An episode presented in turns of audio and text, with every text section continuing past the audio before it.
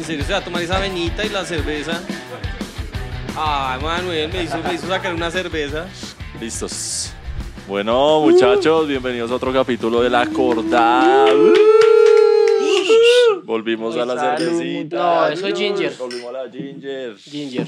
Y este man está combinando. Ojo que combinar. Uy, uy, uy, Eso es uy. peligroso estar combinando. No, es que esto es extremo. Aventurando. bombas. Bueno, esto como siempre, los de siempre, el señor Mario, el señor Alex, guías profesionales de montaña. Yo, que no hago mucho. Y hoy tenemos un invitado muy especial que nos va a presentar. Que no hago mucho. Como uno hace mucho, mal favor, presenta el muchacho. Bueno, está bien. Para que haga algo. Sí. El día de hoy traemos algo diferente. ¿Está bien? Porque hemos traído gente que es los escaladores profesionales, que los conductores profesionales, que parapentistas profesionales. Hemos traído un montón de vainas. Pues hoy traemos a un fotógrafo profesional que eh, de- ha dedicado mucho tiempo de su vida a fotografiar vainas de aventura y deportes extremos. Qué chimba. Unas fotazas que ya veremos que una vaina increíble. Este man ya se presentará, pero trabaja con Red Bull. Ah, Qué lámpara. Ah, es qué una lámpara, güey. es una lámpara. Es que es muy lámpara. ¿Usted estuvo en Monserrate, sí o qué? Sí, sí. Pero ya hablamos de eso. Y es el único, eso lo entendí, que es el único colombiano que ha estado como en la... Uh. No, es que, es que Dijeron lámpara. Este man vino fue a vender la marca. Le vi la cara de cansado de ahí. Ahora sí, combinemos. Es que llegaron Sí, venga, a de ver, echamos esto acá. Oh, no, otra bomba ahí. Gracias, Ya, Red ya, Bull, a nuestro ya ahora sí pat- podemos armar la patrocinador. fiesta. Ya, patrocinador Sí, oficial de la acordada. Oiga, ¿qué hay que hacer para que nos patrocine Red Bull, hermano? Que vean este capítulo. Algún día. Entonces, este Algún capítulo va a durar cinco horas. Bueno, este man de un concurso que hace Red Bull, que no me acuerdo cómo se llama, ya nos contará, que es como el único colombiano que ha estado allá en las finales con sus fotos. Ya nos contará qué fotos, cómo, cómo es el concurso, todo el tema. Un bienvenido al señor Kevin Molano. Bienvenido, Kevin. Gracias muchachos por la invitación. Súper contento de estar acá. Qué Quería hace rato estar y ya lo logramos. Lo logramos por fin. Qué chimba. Vea, nunca hemos tenido un fotógrafo. Nunca. Y los fotógrafos creo que son algo muy importante. Claro, porque es que la eh, eh, aventura. eh, en las fotos de aventura, digamos, uno cuando está escalando quiere una foto. Una foto chimba. Una foto chimba. aventurera. Sí, claro, bacán. Y ahí es donde están. Y todo es- lo que conoce la gente que no hace aventura de la aventura es por fotógrafos. fotógrafos. Y que además que los fotógrafos tienen que saber de lo que están haciendo también los que están haciendo el deporte. Para Ahí poder está, hacer hacen lo que hacen cuando no bien hacen cuando bacanas. están haciendo. En la casa de Pinocho. Rapitos al aire. Ese es el señor Kevin. Pero bueno, cuéntenos, antes de hablar de fotografía, usted nos contaba que, que a usted le gusta la aventura desde chiquito. ¿Cómo Sí, fue su que- acercamiento a la aventura? Sí, Yo creo, yo, yo- yo creo que mi acercamiento es ser una caspa desde pequeño. O sea, qué, qué más aventurero que un niño va a fastidioso. el Eso es que se, se que trepa. Exacto, que se trepa donde sea, que quiere estar todo el tiempo como explorando. Y Qué yo creo chimba. que parte de la aventura es eso, como, como salirse un poquito de la zona de confort y todo el Ajá. tiempo querer descubrir, porque siento que la aventura lo lleva a uno es a descubrir cosas que uno no conoce porque pues es, es, digamos la, la esencia de, de salir de, de esa burbujita en la que a veces los papás ponen a los niños porque que no se vaya a pegar, que no se vaya a ensuciar, que no, sí, entonces yo es, por ejemplo, yo tengo una niña y, y yo es como, no, o sea, si ella quiere ensuciarse, pues que se ensucie, ¿por qué? Porque así aprende, coge defensas, eh, que reconoce lo que le gusta. Ahora tengo otra.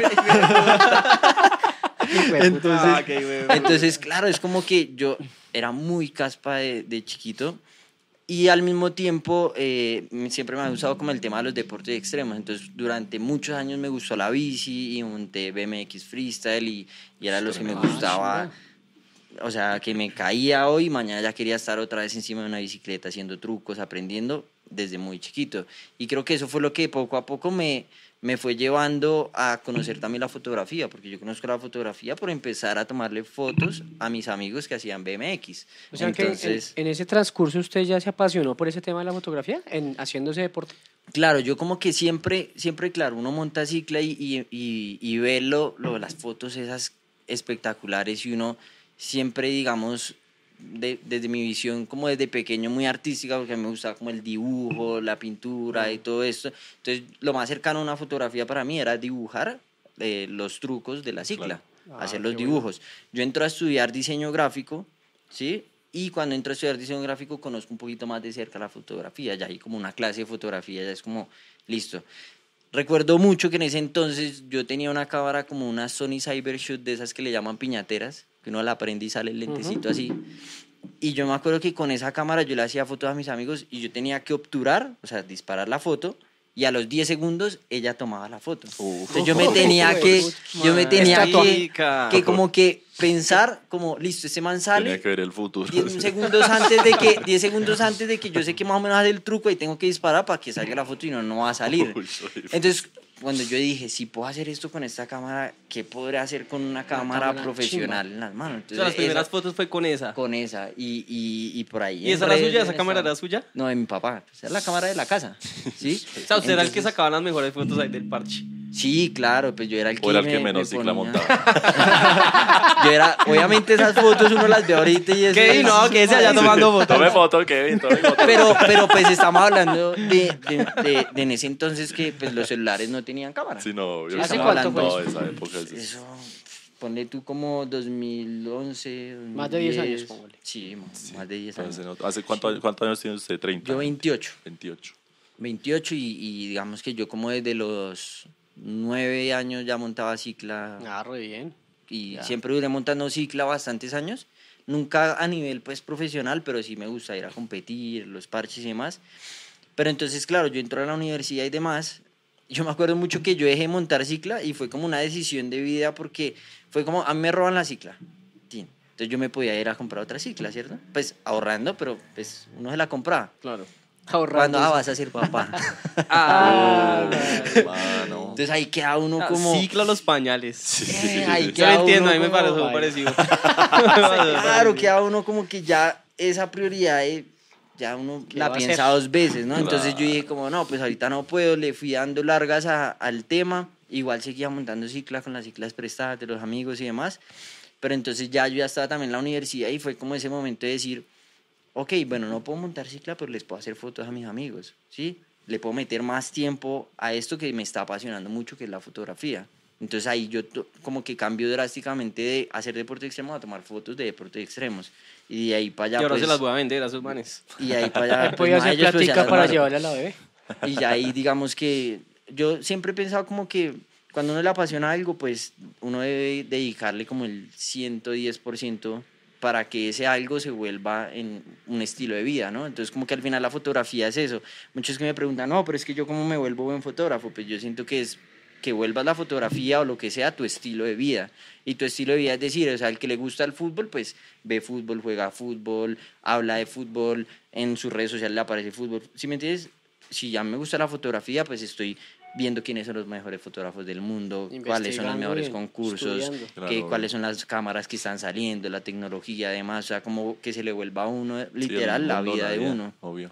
Entonces eso me va llevando a mí pues a profesionalizarme de a pocos hasta que digamos llego a un punto en donde pues ya uno dice quiero vivir de esto y ya eso ya es otro cuento, ¿no? Porque Claro, una cosa ya. es que sea el hobby de uno, ¿cierto? Claro. Y otra cosa es cómo hago que esto me dé un sustento para mí, para mi familia, así que ya es ya bueno, no y que no es uno. tan fácil tener, vivir de eso también, ¿no? En esas épocas tampoco No, es que sea tan fácil. la ¿cómo no? Digamos que No, pues el man la hizo re bien, pero yo creo que son, po- son pocos los sí, Claro, gente claro, que claro. "Soy Buenos fotógrafos fotógrafo". son pocos. Digamos que es que-. Claro, la- porque es que alguien, digamos, un niño nunca dice, oiga, yo quiero ser fotógrafo de deportes de aventura. ¿no? Y más en esta Nah, vaina de no, los deportes de aventuras. Pues es fotógrafo está pronto, un, ma- un, un niño. Pero vivir de eso No, re difícil ser Pero bueno, es complejo. sí, es, eh, usted mismo se abrió ahí ese camino, ¿no? Lo que pasa es que precisamente es como entender que siempre hay competencia y la gente le tiene miedo a la competencia. en ¿sí? La gente todo el tiempo es, ay, no, pero... Entonces cuando yo entré a estudiar diseño gráfico, todo el mundo, no, pero ¿para qué estudiar diseño si es que diseñadores ya hay muchos? y, y, y mire todos esos diseñadores desempleados y demás, y pues yo nunca me he dejado meter ese chip de que si hay mucha competencia, entonces no puedes eh, destacar. Si hay mucha competencia, pues tienes que volverte mejor para superarlos, ¿sí? Para que tu trabajo hable por encima, porque eligen a Kevin Amo- y no a cualquier otro que puede ser también bueno. Entonces es como que meterse ese chip y no desaprovechar. Yo muchas veces que iba a universidades a dar charlas, uno de los principales consejos que les digo es como aprovechen este momento que tienen de estar en la universidad y ahí es donde tienen que destacar. Sí, uno puede destacar cuando Claro. salga, pero es que si usted destaca cuando salga, ahí es donde la va a sufrir, porque cuando usted salga ya tienes que concentrarse en trabajar. Y entonces ya usted necesita plata. Acá, bueno, le están financiando sus papás o bueno, lo que sea, pero cuando usted salga, ya Sí, usted no ya- va a pensar en, en voy a hacer portafolio, sino usted va a pensar en voy a hacer cualquier trabajo para hacer plata. Entonces ese tiempo yo lo aproveché mucho, fue para hacer portafolio, para viajar un montón. Yo me acuerdo mucho que eh, nosotros desde la universidad con un profesor que nos hicimos muy amigos, se llama Luciano López, y fue como el que me guió, como el mentor en este tema de la fotografía. El man vio como ese talento en mí y, y me dijo, venga, empecemos a viajar a hacer fotografía. Empezamos a viajar y dijimos, bueno, armemos un colectivo. De ahí salieron dos libros de fotografía que antes que yo me graduara ya tenía publicados dos libros de fotografía con la bien. universidad. Sí, esa es la- Entonces, marcar diferencia. entonces ahí es, ahí es que yo ya salí porque yo les digo, mire, ustedes hoy en día salen y le van a decir, bueno, su hoja de vida. No, pero si es que yo acabo de salir, ¿sí? Pero a usted le van a pedir una hoja de Siempre, vida. Entonces ahí es cuando sí, les claro. toca regalarse, ¿no? Ajá. Ir y regalarse, que no les paguen, que para hacer hoja de vida. Pero cuando ya uno sale con algo, así sea un premio o algo que esté marcadito ahí, pues ya como que uno tiene como decir, no, yo tengo experiencia. ¿Por qué? Porque me gané esto.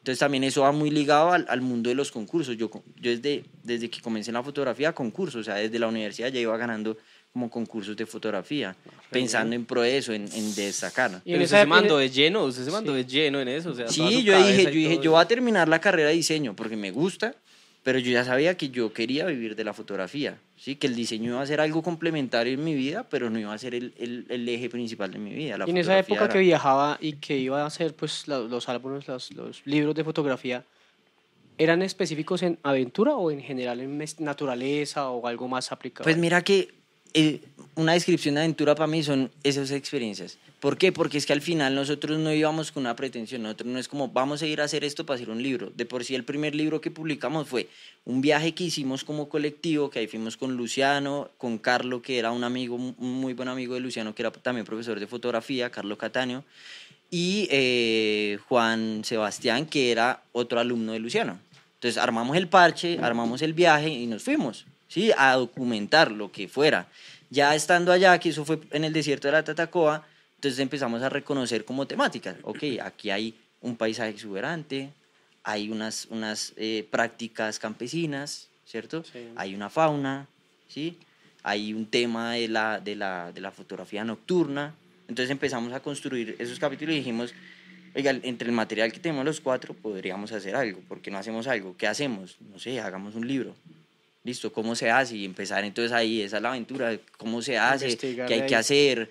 Eh, tocaba entonces pedir que un- un- un- una ayuda editorial y una ayuda de la universidad y esto y esto, lo otro, y termina en un libro que se vuelve el éxito, eh, digamos, en ventas del, del- de la editorial universitaria, pues porque los libros universitarios no los compra casi nadie. Sí, Sí, porque son normalmente aburridos. académicos y son aburridos. Sí. Exacto.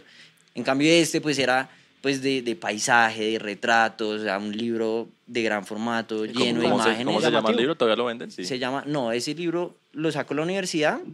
eh, nosotros, digamos, cedimos porque literal, pues regalamos, pues, entre comillas, pero la idea era publicar.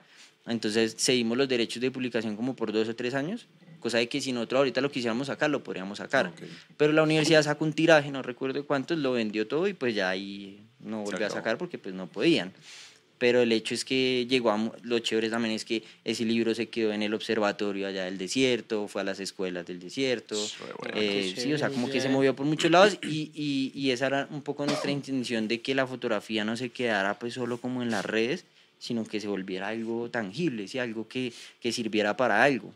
Entonces, ese, ese digamos que fue ese primer acercamiento de nosotros de decir, oiga, esto que hacemos lo podemos llevar a otro nivel, como en trabajo en equipo, porque fue al final un trabajo pues de, de todos meterle la 10 para que saliera. Tremendo. ¿Cómo se llama el libro?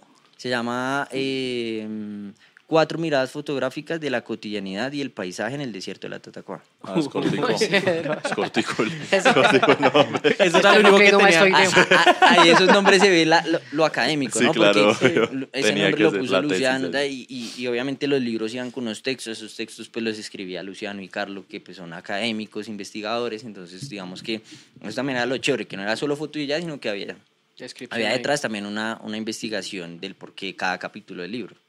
Ok. Ush. Qué nota, hermano. ¿Y cómo fue esta, lo de, eh, usted llegó a una, es una competencia lo de Red Bull, ¿sí o no? Sí. De fotografía. Sí, ¿Cómo, yo, ¿Cómo es esa vaina? yo como siempre he estado picado de los concursos, o sea, desde que yo como en, en eso que era como 2015 que estaba en la universidad me gané el- un segundo lugar en un concurso que hizo la universidad y yo ahí ya quedé picado de los concursos, yo dije, uy, o sea, aparte de que hay reconocimiento, hay premios, entonces ya eso lo deja uno como, uy, por acá hay algo, ¿no? Entonces yo empecé a concursar, he ganado, digamos, varios concursos a nivel nacional y llegó un momento en donde yo dije, no, tengo que mirar afuera, ¿sí? O sea, acá ya destaqué algo, pero ¿y afuera qué? Empiezo a buscar concursos y me doy cuenta que Red Bull tiene un concurso que se llama el Red Bull Illum. Bueno, yo no sé cómo se dice, se escribe Illum, pero se puede decir como aquí. que es pues. el concurso de fotografía de ¿Denominar? deportes extremos y aventura más grande del Denominar, mundo. Qué chimba.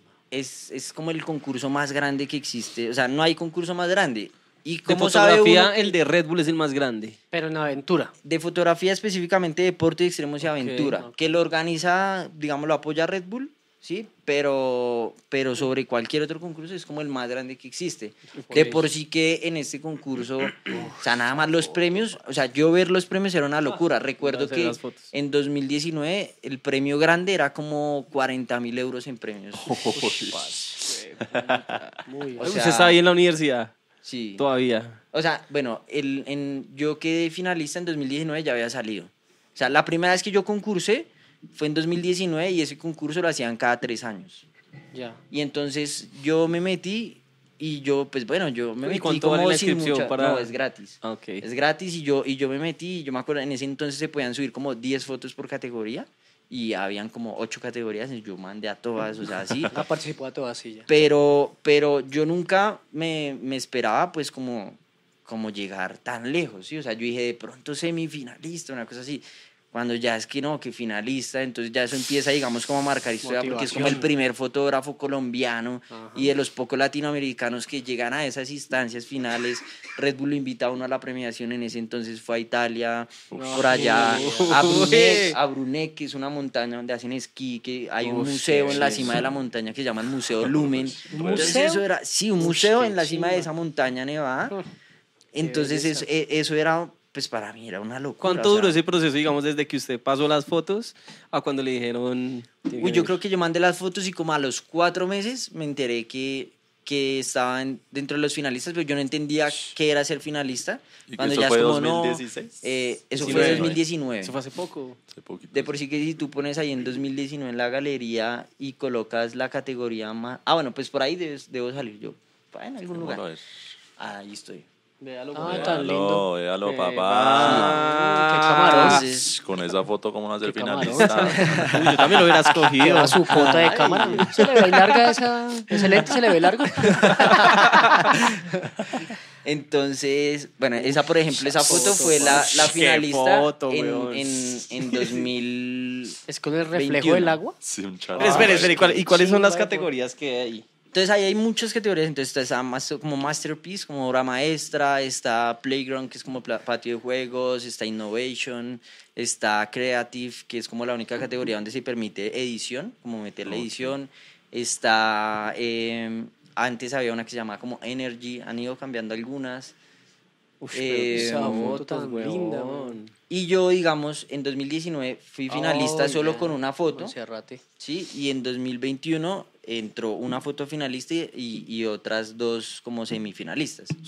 Entonces ya eso digamos que para mí era, o sea, era el- sueño, ¿no? O sea, para mí ese concurso es de los sueños porque aparte de que ya es un sueño para mí trabajar con Red Bull, que ya llevo como más de cinco años trabajando con la marca y es Ah, como que chimba. era lo que yo quería, ¿sí? O sea, yo me soñaba, nota. me soñaba trabajando. Esa fue la foto que fue finalista en 2019. No, qué chimba. Y- Demasiado. Vea esta y- palomita. Esa paloma. Ey, ¿Cómo fue? Sí, sí, sí.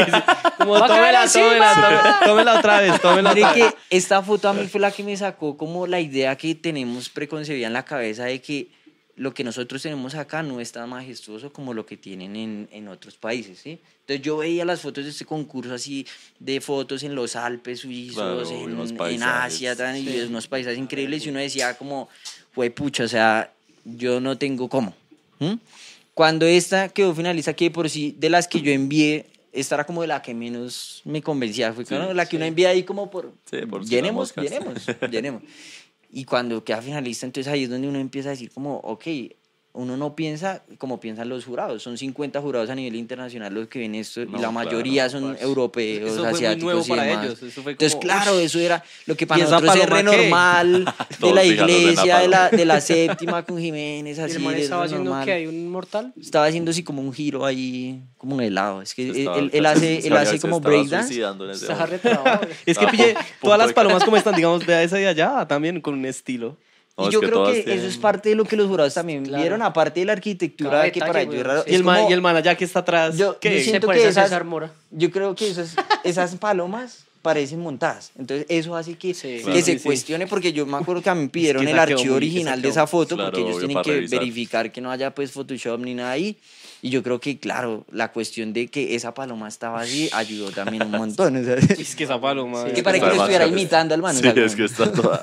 No, o como si hubieran cuadrado entre los dos, como que listo. Sí, pasa- usted pasa encima mío. Pa' quieta ahí, quieta ahí. Pista, pista, palomas- pista, véngale pista. Y las otras palomas pasó mierda. Qué buena foto. Entonces, digamos que eso, eso a mí me abre mucho la mente de no, o sea, hay que, o sea, sí podemos y, y, y sí podemos destacar en concursos y, y ¿Y eso usted me dónde abrió estaba más. cuando se dio cuenta que era finalista? Yo no sé, yo creo que en la casa, porque eso le llega a uno como al correo. Cuando yo, y, y claro, yo no sabía que era ser finalista, o sea, yo dije, listo, finalista, cuando no, estás invitado a la ceremonia de premiación, no sé qué, en Italia y tal. pues, como- Todo pago.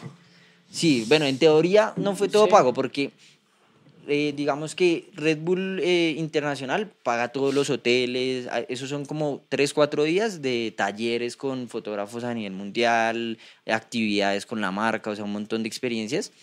Y se supone que los tiquetes, si, si eh, la marca local tiene cómo costearlos, se los costea.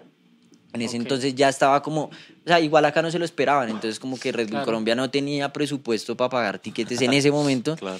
pero yo dije como, no, pues Toca yo me lo No se pago. puede o sea, perder esa oportunidad, ¿no? Dije la chimba, o sea, es el sueño, pues Sí, yo me bueno. lo costeo.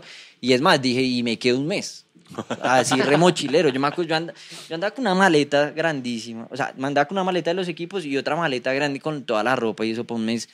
Y así me iba de ciudad en ciudad, en tren, en lo que fuera, bien. para conocer. Y Claro. así, así hice mucho portafolio haciendo. Entonces fui a Roma, a Venecia, a Trieste. Estuve en, en, en- me fui con Carlo. Carlo precisamente es, es italiano y estaba en Italia, se había devuelto para allá. Entonces yo cuadré con él. Entonces los fines de semana que él no trabajaba, nos íbamos por allá a hacer fotos cerca a Trieste, que es la ciudad de él.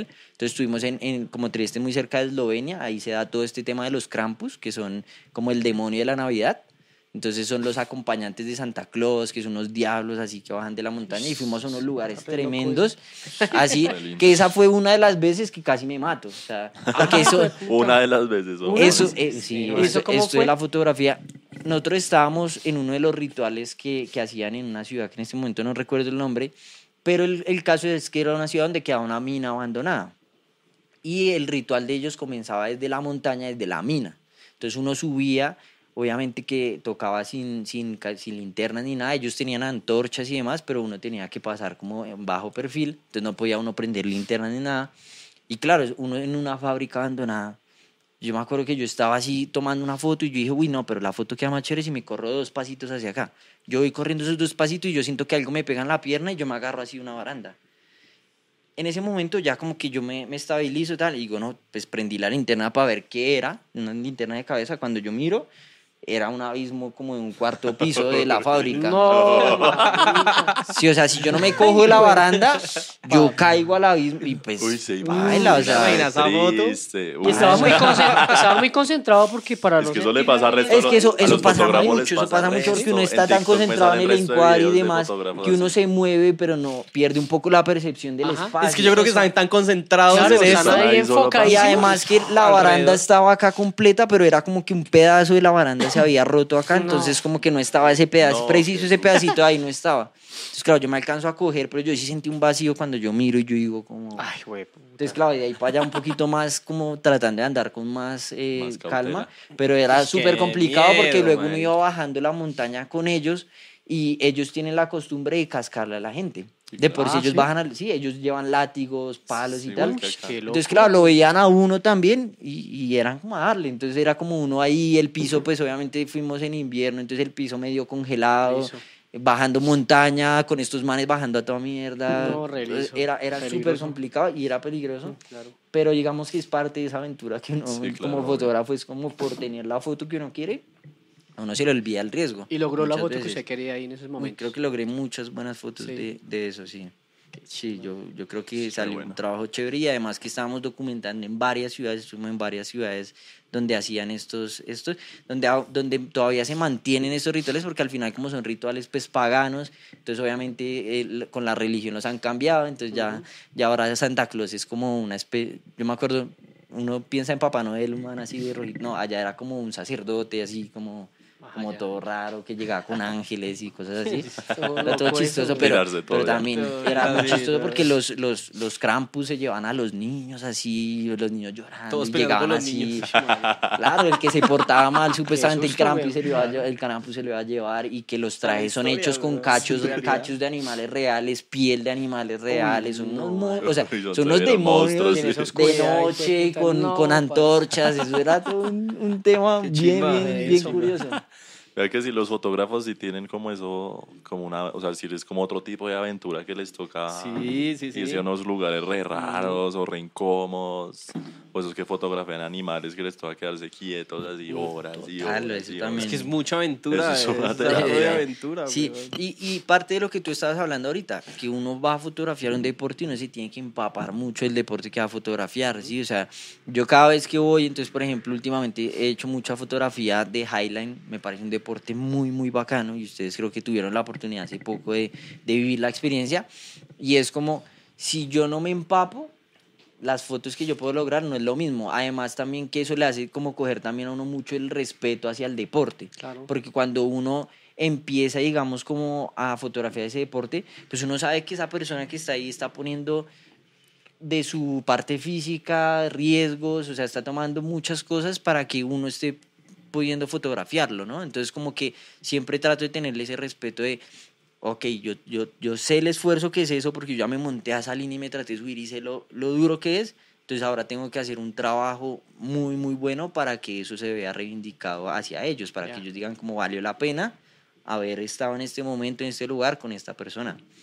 Se A mí me pasa- a mí me pasa que- bien. Sí. Hay fotos, digamos, hay lugares donde uno está que son muy, muy bacanos, ¿no? Que para donde uno mire es muy lindo.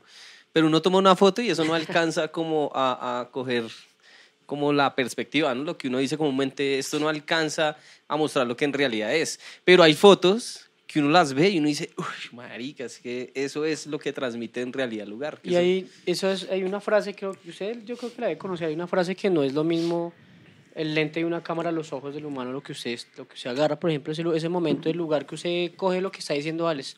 Se coge el 360, pero pues con el foco del lente no es lo, Lo que mismo. pasa ¿no? es que yo siento que la fotografía se vuelve como una herramienta que extiende las posibilidades de ver. ¿sí? Te puede hacer ver cosas que el Que ojo no humano hay. no ve. Por ejemplo, hacer foto macro. Pues el ojo humano es imposible que vea a cierta distancia Sí, porque ya de ahí para allá no enfoca, literal. O sea, uno, yo me he puesto a jugar, uy, y ya se me desenfocó el fondo acá, ¿sí?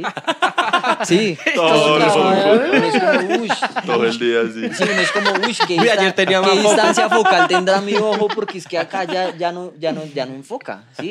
Pero yo tengo lentes con los que me puedo acercar a cinco milésimas del Claro, sujeto y sí. ver los detalles de algo que no lo podría ver a simple vista. Entonces. Eso, o cuando tengo un teleobjetivo, ¿no? Que hay algo lejos, yo lo veo muy diferente porque cuando uno ve algo que está lejos con un teleobjetivo, el fondo también sea grande y se acerca. Oh. Por eso esas fotos que a veces vemos de la luna que se ve re gigante y la montaña así en primer plano, lindo, es por ese- esos efectos que hace ese conjunto de ópticas que va distorsionando la imagen. Entonces, claro, la- los lentes en la fotografía son como una extensión más del ojo, ¿no? Es como Claro. algo, un, un accesorio extra para el ojo. Y también lo que decía ahorita que es como retratar, pues sí, como inmortalizar un- una imagen que, que mucha gente nunca va a ver, sí. O sea, nosotros pues que vivimos en este mundo, pues hemos visto estas cosas en primera persona. Pero la mayoría de la gente pues jamás en la vida va a ver esto y pues solo la única forma que pueden ver pues es así, en una foto. Claro, también. Y Y causa pues en una foto impacto. lograr esa sensación que uno siente allá que es como... E- Eso para mí eso es muy bacano de una, una buena foto que uno la logre ver y sienta en cierta forma eso, weón, ese- que esos nervios sí. que... Sí, piedra Exacto, colgada, ahí está, sí, piedra colgada. Y ahí está un poco como la magia también de, del fotógrafo, ¿no?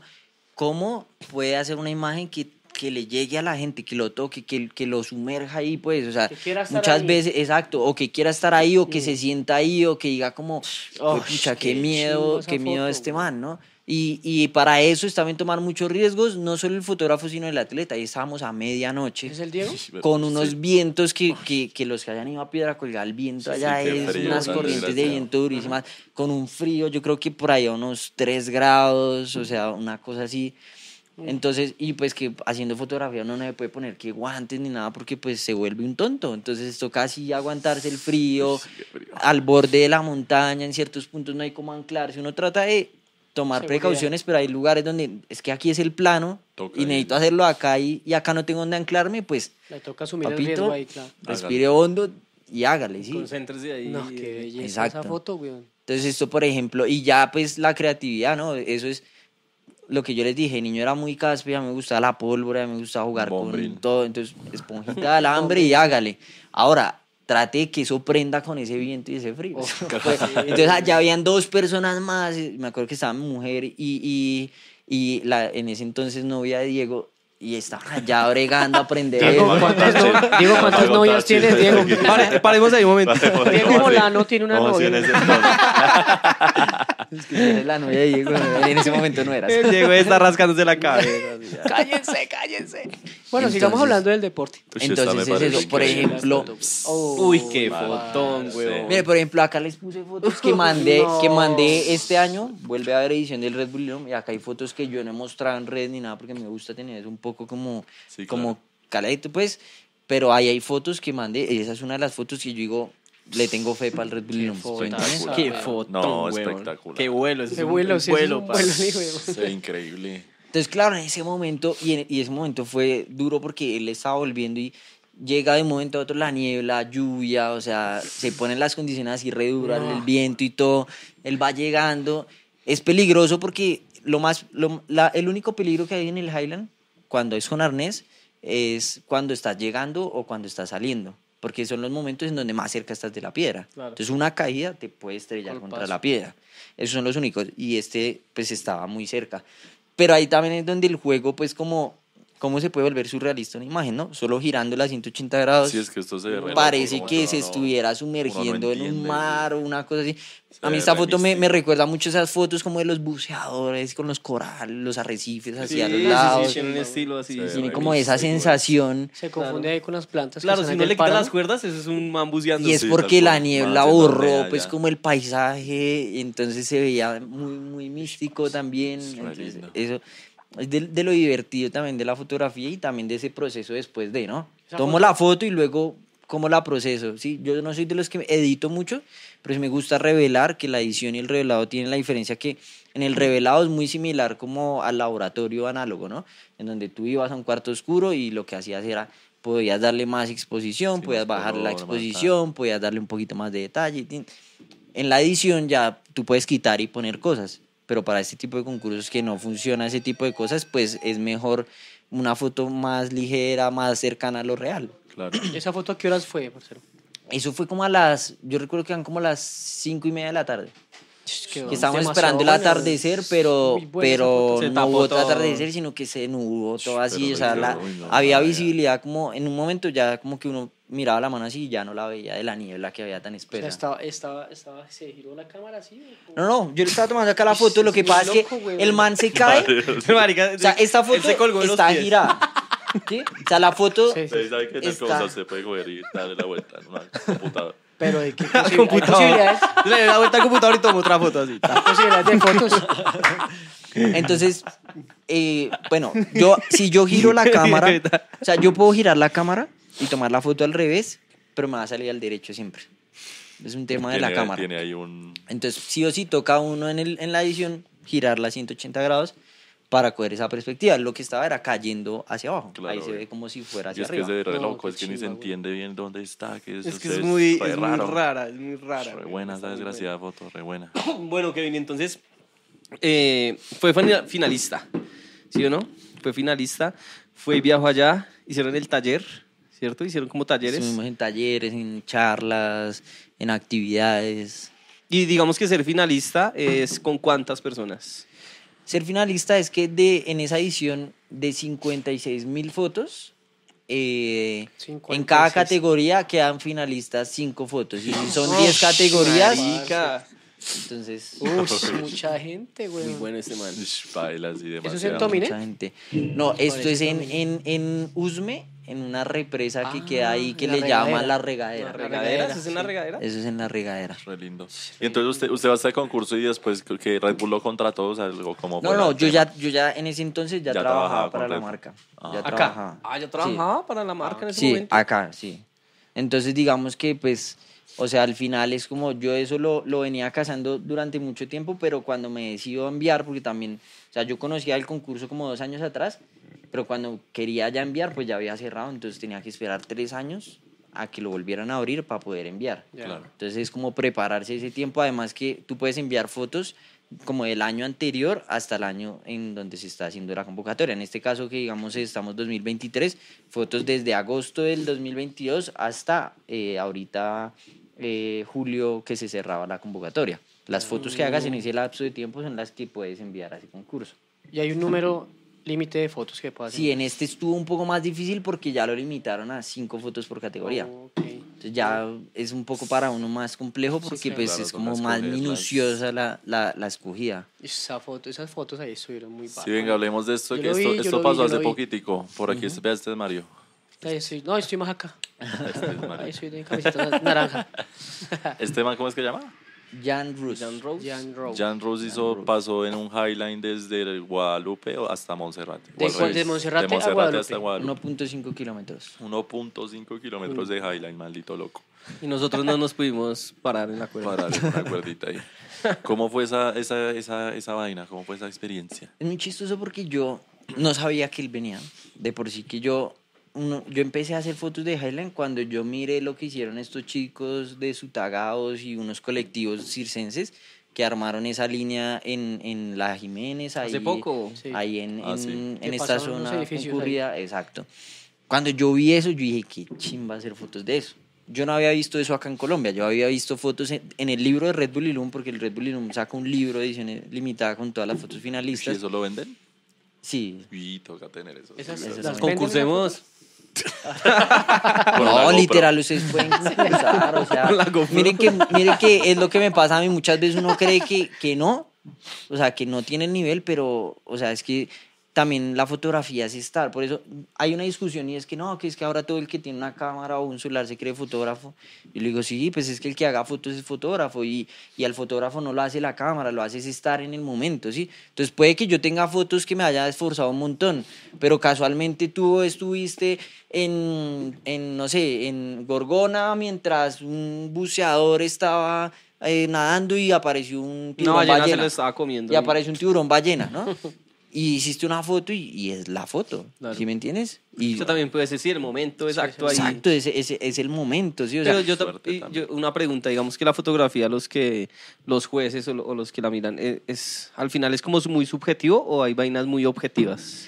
Mm, siempre, yo digo, siempre que tú estás juzgando algo, hablas desde subjetividades, del- de, lo que a ti te gusta, desde lo que...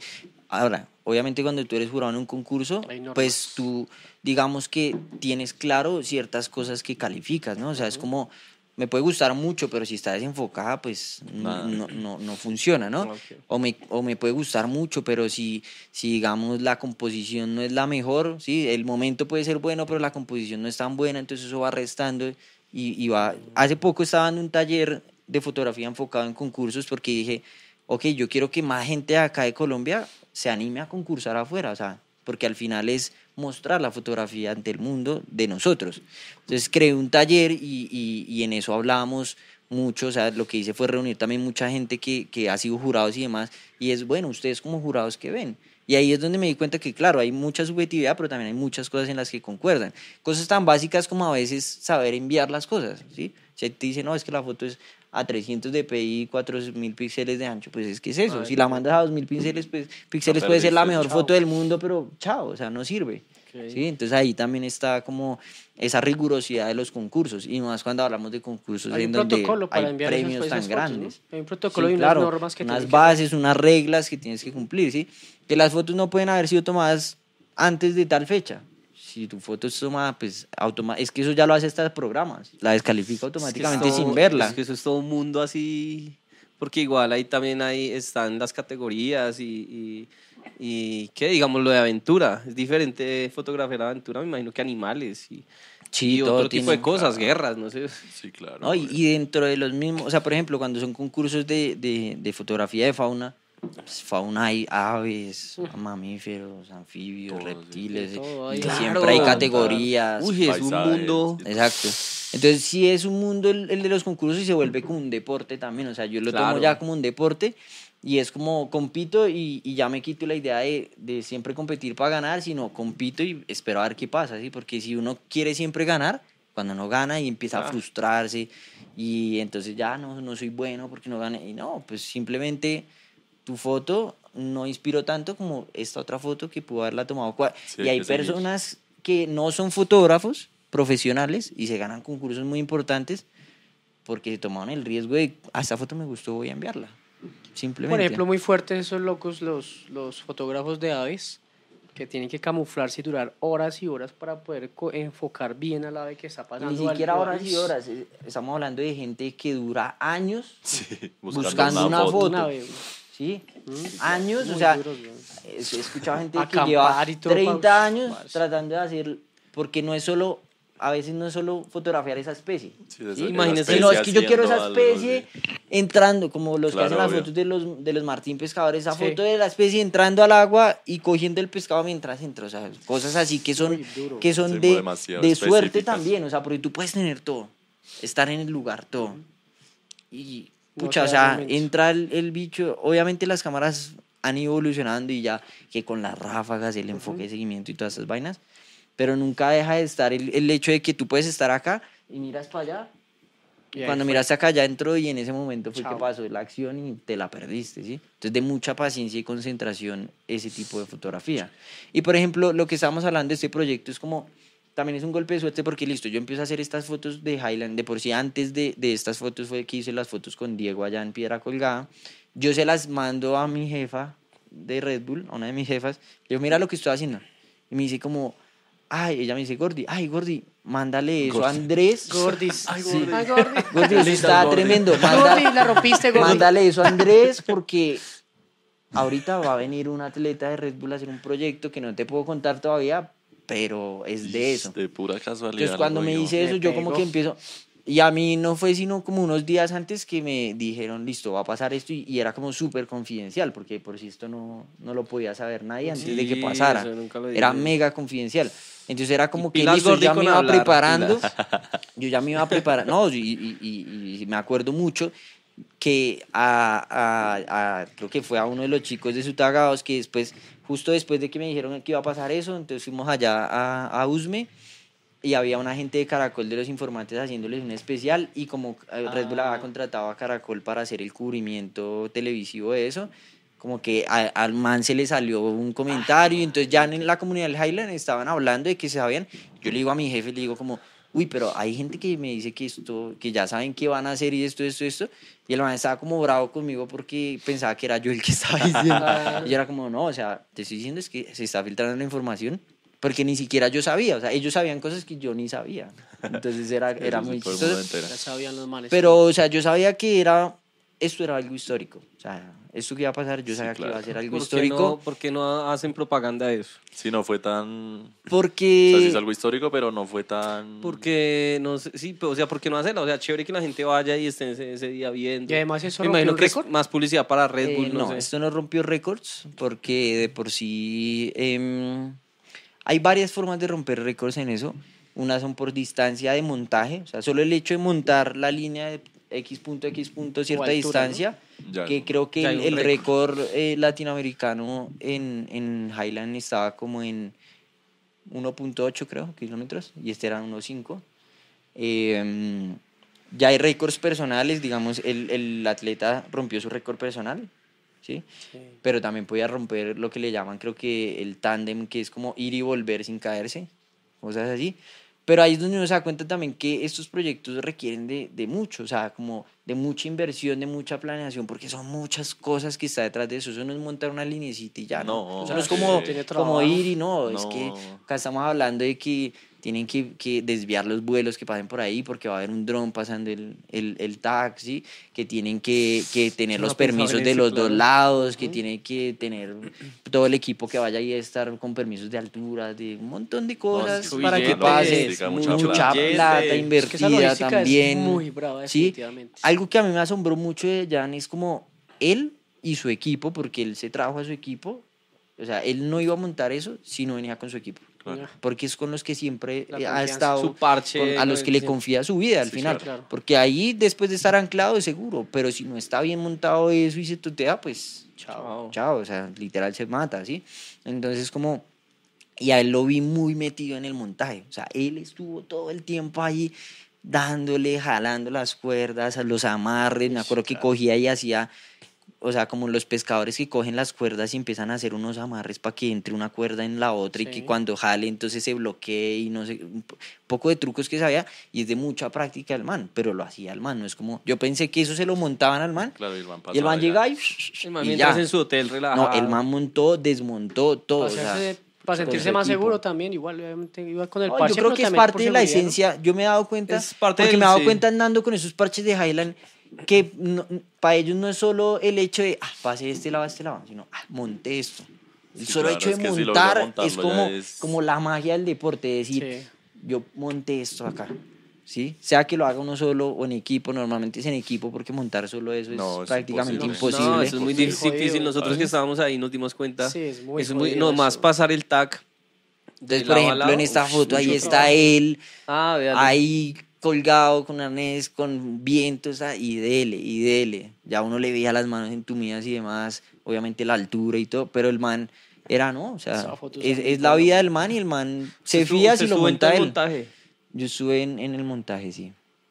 ¿Cuánto Y- duró ese montaje de la línea? Pues el montaje duró casi dos días. Uf, casi dos días. De por sí las estructuras ya estaban montadas porque eso sí lo montó una agencia local, pero ya la, el, todo el tema de la, pasar la cuerda y todo eso sí fueron ellos y, y fue casi dos días y por eso, digamos, también él, mucha gente dice como, ah, no, pero es que él debió haber pasado sin caer, porque él, él se cae como dos veces por ciertas condiciones que pasan y es como, claro, él podía devolverse y él quería devolverse y hacerlo, pero si él no lo hacía, o sea, él solo tenía ese momento para pasar, porque ya tenían que en la noche empezar a desmontar porque se acababan los permisos. Claro. Entonces no era como, así él quisiera hacerlo, no se No podía por permisos. ¿Él, va ¿sí? con, él de pronto va con algo que se va comunicando ahí o no? Sí, él lleva su, su radio siempre. O sea, no, siempre pa- se no va. pasó, no pasó de, una- de un solo totazo el... No, él en la mitad eh, se cae, Por el viento fue, ¿no? sí. De por sí en una foto anterior se ve la curva que coge. Sí, es Sí, es- la foto de la derecha, eso. miren la curva que ¿Esa foto coge. la tomó usted también? Sí, Este hubiera bajado. vean la curva que coge. eh, no, por el eso. viento, entonces No. él en la mitad y miren en ese árbol donde está ahí cogida la cuerda, Ay, ahí sí. el man le toca bajarse para poder desenredar la cuerda de Acaso. ese pino y me acuerdo que en ese momento él se, se sienta y el viento pasa y él se cae y él se rasga así todo el pantalón con esas ramas, se rasga así el pantalón, la pierna y aún así se, el man se para y termina. Uf. Ay, No es que vea esa no sabía. tan impresionante. Es que es Y una esa, y esa La subida. la subida es- oído, güey. Re difícil. No, eso, es, eso, es, eso es durísimo. Y es que me imagino que entre más tensionado que es como más riesgoso porque más el viento se la Claro, Es que no, hay pesar muchos mucho, factores yo no que- creo que, que lo puedan influyen. más. ¿Será Es que que está puede? tensionadísimo. Ellos tienen unos aparatos que miden, miden las mucho. tensiones Claro. del viento y eso, y esos aparatos les ayuda a determinar hasta dónde pueden tensionar Ok. de forma segura, que no, porque claro, si tensionan de más también puede pasar eso que, que se totee por la Claro, fuerza. los- Ya ahí son temas de física, yo creo. No, no, pero creo muy no. güey. ¿Cuándo- eh? Dos días, ese, lo pasaron, ese sí lo pasaron con dron, ¿no? Ese, eh, y La se les cayó un dron. No Pasando ¿Se les cayó un eso, dron? se les cayó un dron. Que les tocó Pasando el- escalar la montaña, empezar a, a descender por la montaña para buscarlo. Uy. Porque era un dron, Claro, era un dron ser serio. severo, dron. Era un dron serio. Y me acuerdo que con el otro que terminaron de pasarlo, era un dron más grande que esta mesa. un avión ya. No. Eso era un, eso era un que tema. la Y, policía. y parte del, del retraso del montaje fue que cuando el dron se cae, pues obviamente el TAC se enreda entre los árboles y desenredar eso es una terapia. Ush, claro, re difícil. Es re difícil. Bueno, don Kevin, ¿qué, qué, qué proyectos tiene ahorita usted para hacer? O sea, ya que, que viene para Kevin Molano. ¿Qué, ¿Qué está haciendo? ¿En qué está trabajando? Pues digamos que yo Fotos. hago, digamos, diferentes tipos de, fo- de fotografía, ¿sí? Yo soy de los, de los que cree que, pues, está chévere especializarse en algo, pero, pero cuando tú disfrutas algo que haces, eh, yo disfruto la fotografía, sea de deporte extremo, sea de fauna, sea de paisaje, sea documental, de lo que sea, yo me la disfruto. Entonces, por eso no me encasillo como, ah, solo soy fotógrafo de deporte extremo, no. A mí me invitan al parche que sea de fotografía y yo voy, ¿sí? Entonces, eh, constantemente estoy haciendo proyectos eh, documentales, ¿sí? Me gusta viajar mucho, entonces como que combiné también ese gusto por los viajes con la fotografía, entonces hago algo que es como fotografía documental de viajes, que en esa, digamos, eh, entran muchas disciplinas, el retrato, el paisaje, la arquitectura, eh, la fauna, ¿sí? Porque básicamente es ir documentando lo que uno se encuentra, eso que va uno descubriendo. Eh, también trabajo pues para marcas, ¿sí? También trabajo en cosas comerciales porque cuando uno vive una pasión hay cosas que quizás no le gustan a uno tanto, ¿no? Como un trabajo, digamos, no sé, hacer las fotos de unos 15. Yo no me vendo como fotógrafo de 15, pero hace poco, digamos, hice unos 15 porque uno de mis clientes que, que me toma clases de fotografía conmigo dijo, es que a mi hija le encanta tu trabajo y quiere que tú seas el fotógrafo de esos 15. Ok, eso me encanta. Es algo Por si una de mis jefas de Red Bull se iba a casar y yo quiero que tú seas el fotógrafo de mi boda, y que, pero es que quiero que seas tú y no puede ser otro, ¿sí? Entonces ahí es donde yo me motivo y digo como... Bacano es la "Pucha", confianza, ¿no? Exacto, digo como, ¿qué las notas? fotos O de sea, 15, así. voy a hacer las... fotos, Las manda a participar. las- voy a hacer las fotos. Cayéndose, sí. Esa foto Una esa foto que, que, tú digas que esa es la foto que más me ha gustado. Y esa como la tomó. De las Yo creo- tantas fotos que tiene. Yo ¿Esa creo que es muy difícil y... Con un y- dron. Esa con un ¿Eso dron. es con un dron? Sí, ese es Diego. Ahí está Diego Diego, acostado en la En cuerda. Santander, ¿no? Ese ¿Es fue allá Santander? en, en Santander, en, en, en Mesa de los Santos. Demasiado linda esa desgraciada foto. Sí, entonces, y, y ya digamos, ese son el tipo de cosas que también es, es tener la confianza con los atletas, ¿no? Es como que vamos, y es volverse cómplice de los atletas también, decir qué vamos a hacer. Por ejemplo, más arriba, me gustaría que pusiera más arriba que hay unas de escalada, pues a ustedes que les gusta el tema de escalada. La primera vez que yo hago fotos de escalada, la ¿Sí? primera vez, y fue con el hermano de Diego, que se llama Felipe Molano. Ah, sí, estábamos con él. Y yo estaba, y estaba haciendo las fotos de Carmen de Carupa, del show de Diego en la plaza principal. Y el hermano me dice, mañana voy para Sutatausa. Y yo, ¿y qué va a hacer? No, quiero ir a hacer un rato de escalada de boulder. ¿Qué es eso? No, escalar en piedras no tan gigantes, pero pues sin arnés ni nada, sino es una, una Es escalada un libre. totazo, weón. Es una escalada libre. Y yo, uy, sí, bueno, vamos. Vamos a ver. Vamos de una. Yo es como, esa es la aventura, yo, vamos de una. Entonces me voy con él. Obviamente que mientras él se prepara, yo le iba preguntando, bueno, ¿y qué va a hacer? No sé qué. Me dijo, ¿quiere, quiere escalar, tratar de escalar? Bueno, me pasó ahí los gatos, los zapaticos estos que usan ustedes, ta. Porque yo digo, siempre me gusta como empaparme un poquito. Claro. Yo vi, no, eso es re duro. Dije, tengo que hacer severas fotos, porque eso es re duro. Entonces yo, no, tengo que hacer severas fotos. Y ese día, y él me decía, ¿y usted se va a ir con todo eso si nos toca caminar como 40 minutos? Yo iba con dos maletas llenas de equipo, flashes, cámaras, de todo. Yo le dije, no, pues toca hacerlo bien. Vamos a hacerlo bien. Entonces el man fue como, bueno, listo, hágale, yo le ayudo a cargar, no sé qué. El hecho es que nos fuimos literal a jugar y empezaron a salir cosas muy chéveres. De por sí, pa, si quieres darle hacia atrás, no, hacia, hacia el otro lado. Uf, esa foto está buena, linda. Re linda. Obviamente yo le iba preguntando cómo eran los movimientos, pero pues, esta es una de las fotos que yo digo, valió toda la pena haber ido ese día hasta allá. Y ese efecto, ¿cómo lo hicieron en el de arriba? el Esto, azul? el círculo que está arriba es Sí. con un dron, le pongo unas luces Con al paint. dron y lo pongo a, a- a orbitar, a orbitar alrededor de la piedra. Entonces Qué le digo, chimba, le pongo un punto de interés en la piedra y le digo orbite alrededor de ella. Y lo otro sí es pues con la esponja de alambre. Uy, re Muy bien. bueno, Se güey. re Uf, lindo esa muy vaina, buena re bien. Claro, y ahí está Uy, él. Qué qué chimba, foto, güey. weón. Ahí está él también. Y claro, y, es, y, y acá es donde es bacano que el man ya conocía mi trabajo porque nadie que no conozca el trabajo uno le va a copiar si uno le dice, venga, quédese un minuto ahí quieto. Claro, obvio. Parce. obvio. Un minuto ahí quieto, weón, agarrado. Y, y ese, ese- esa piedra, digamos que fue forzada, o sea, fue más porque me parecía bonita, pero no tenía buenos agarres. Entonces él estaba ahí Oh. sufriéndola un montón y aún así le hacía. Esta otra foto también, también fue, cielo, fue muy linda. La idea de esta foto era que arriba estaba, eh, nos iba a dar la Vía Láctea, pero se preciso cuando, Ah, o sea, se nubló. cuando eso se tapó. Pero Sí, igual es se de esas ve- cosas se que ve pasan. perfecto. Qué lindo, Pero aún así el cielo se veía súper lindo. eh, ahí es donde ya uno va jugando con la iluminación. El man tenía una le dije, bueno, póngase la linterna y la prende en rojo cuando está ahí colgado. O sea, como ciertas cositas que uno sabe que, que van a foto quedar Yo chéveres. tengo curiosidad de esa, eso, ¿ese dónde es? Esto también es. Ah, bueno, hay una cosa curiosa. Yo no sé por qué pasa esto, pero tres de las fotos que han sido. Eh, han, han llegado al, al Red Bull Lounge han, sido, han sido atletas que tienen apellido Molano, pero no son familia mía. Ah, Ah, O sea, es algo muy curioso, o sea, es muy, muy chistoso. Luis Molano, Mario Molano y pues digamos yo que soy Kevin Molano. Y Diego Entonces, Molano también. ahorita pues conocí a Diego, a Felipe y fue como, Ja, oiga, qué casual. putas, ¿no? O sea, qué bacano, o sea, es como algo bonito. Pero esta foto es, es chévere porque eso fue para un 31 eh, de diciembre que mis, mis papás tienen un, par- un apartamento en Girardo y siempre pasamos allá el 31. Y pues yo siempre parcho con, con, con Mario, ¿sí? Que mon- eso es en el skatepark. Y le dije, bueno, ¿qué vamos a hacer? No, pues compremos está pólvora y Ah, pues inventémonos unas fotos.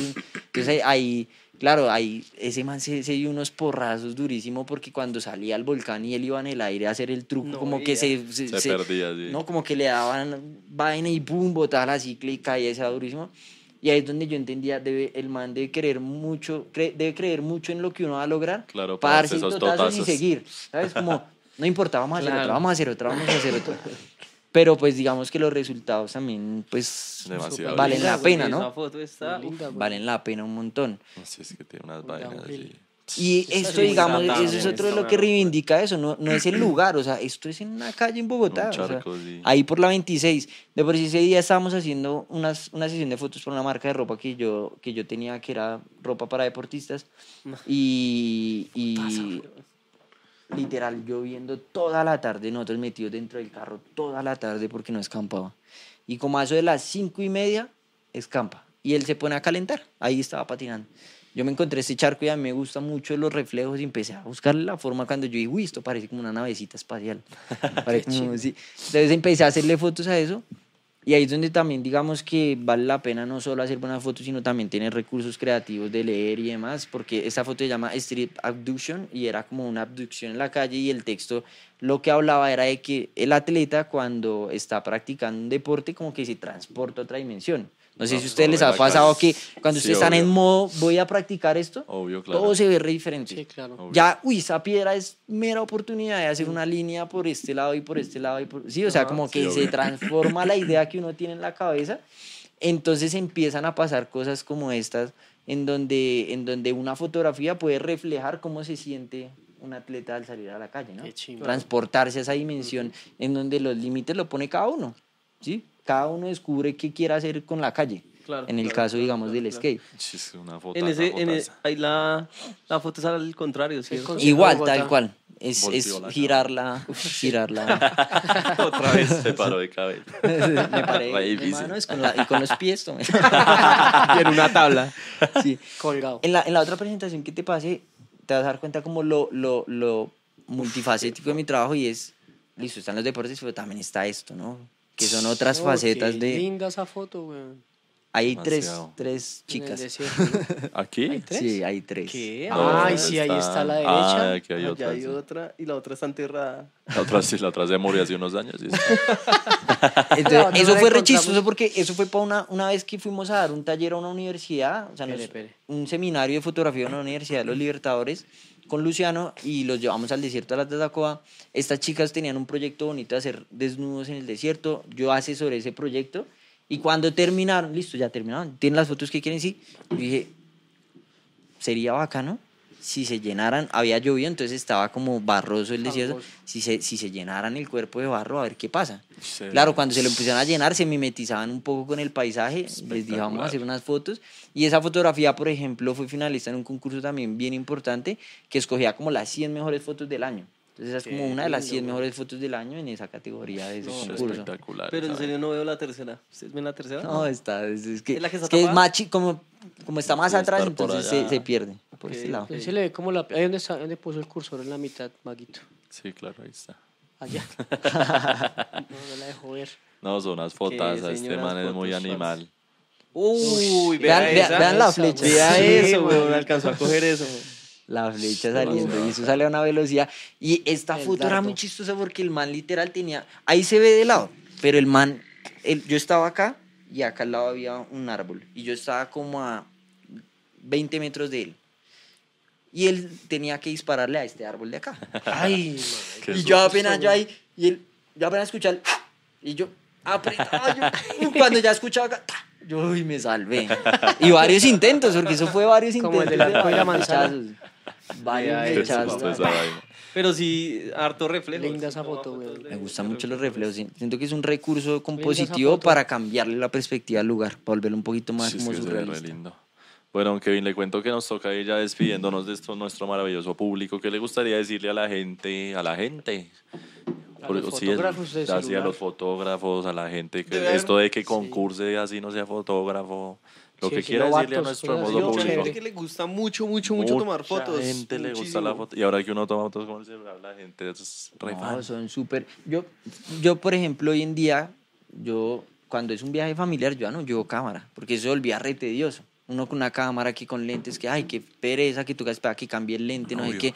Ahora con celular salgo y. Cuando son viajes de familia, cuando es algo profesional, sí, obviamente voy Sí, con obvio. cámara y con todo y flash y todo. Pero es como. Pues si les gusta, disfrútenlo, sí, disfrútenlo, vívanlo. Yo tengo muchos clientes que, que son médicos, ingenieros, abogados, que les gusta la fotografía y eso es su estilo de vida. Y la fotografía de verdad que es que hace que la gente se desconecte y viva mucho más. Porque la fotografía lo lleva a uno a explorar más, Claro. ¿sí? O sea, el, el solo hecho de uno pensar, uy, en ese lugar saldrían unas fotos bacanas, es ya empezar a pensar, ¿cómo llego a ese lugar? Claro. ¿Mm? Entonces ahí ya es como que siempre que uno tenga esto y, y tenga ese chip de fotógrafo, se mete siempre una aventura, en donde sea, en la calle, en, en, en el nevado, en, o sea, yo he subido montañas que nunca pensé que subiría, solo para tomar fotos desde allá. Qué bueno, weón. Entonces es Muy como lindo. que, que sí, que sean libres como también de, de disfrutar todo lo bonito que le trae la fotografía a uno, o sea, la gente que uno conoce. Si yo antes, digamos que hablarle uno a extraños, pues como no, pero cuando tú le quieres hacer una foto a alguien, no es como, tin, le hice la foto, no, es como, voy a hablarle hasta el punto en donde me genere esa confianza y venga, ahora sí, Claro, déjeme tomarle una foto. difícil. Por ejemplo, esa foto anterior, o sea, eso es un man que fue ir muchas veces al centro de Bogotá por muchos años y hablar con él que le llamaban el diablo, o sea, calculen. el diablo. Sí, y generar tanta confianza con él que me dijera, venga, vamos a la alcantarilla donde yo duermo y le meto una fotos y no sé qué. Uy, Marica, o sea, a un man, si me entiendes, que, Sí, claro. que es habitante de calle, que...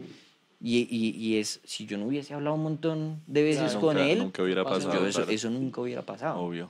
Nunca hubiera pasado. Bueno, don Kevin, ya para que la gente, para la que gente aquí que nos ve en la famosa acordada, para que lo sigan, vea, aparece como Kevin Molano PH.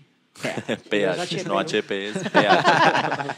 Kevin Molano PH, síganlo, pues porque ya se dieron cuenta que tiene severas fotones y Uy, fotos. vean, vea esa las foto. fotos tan lámparas que son. Crisca. Es Crisca. Sí, Es tiene Crisca ahorita en Hipo fotos parque. de todo tipo, naturaleza, y de todo, para que lo sigan, para que le echen un ojito y bueno, ahí está. Qué lindo. El famoso Kevin Molano. Gracias, PH. moachos. Gracias por No, a usted, Kevin. aceptar la invitación, parcero. Felicitaciones. Sí, de verdad, Bueno. felicitaciones.